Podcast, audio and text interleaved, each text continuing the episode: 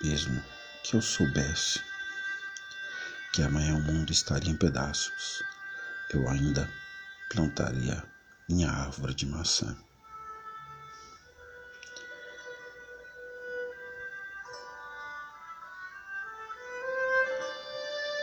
Não deixe de fazer o que deve ser feito, por medo de errar, por medo de não dar certo. Siga em frente. Não deu certo hoje, descansa. Amanhã pode ser diferente. Amanhã vai ser diferente. E a decisão de como vai ser o dia depende de você.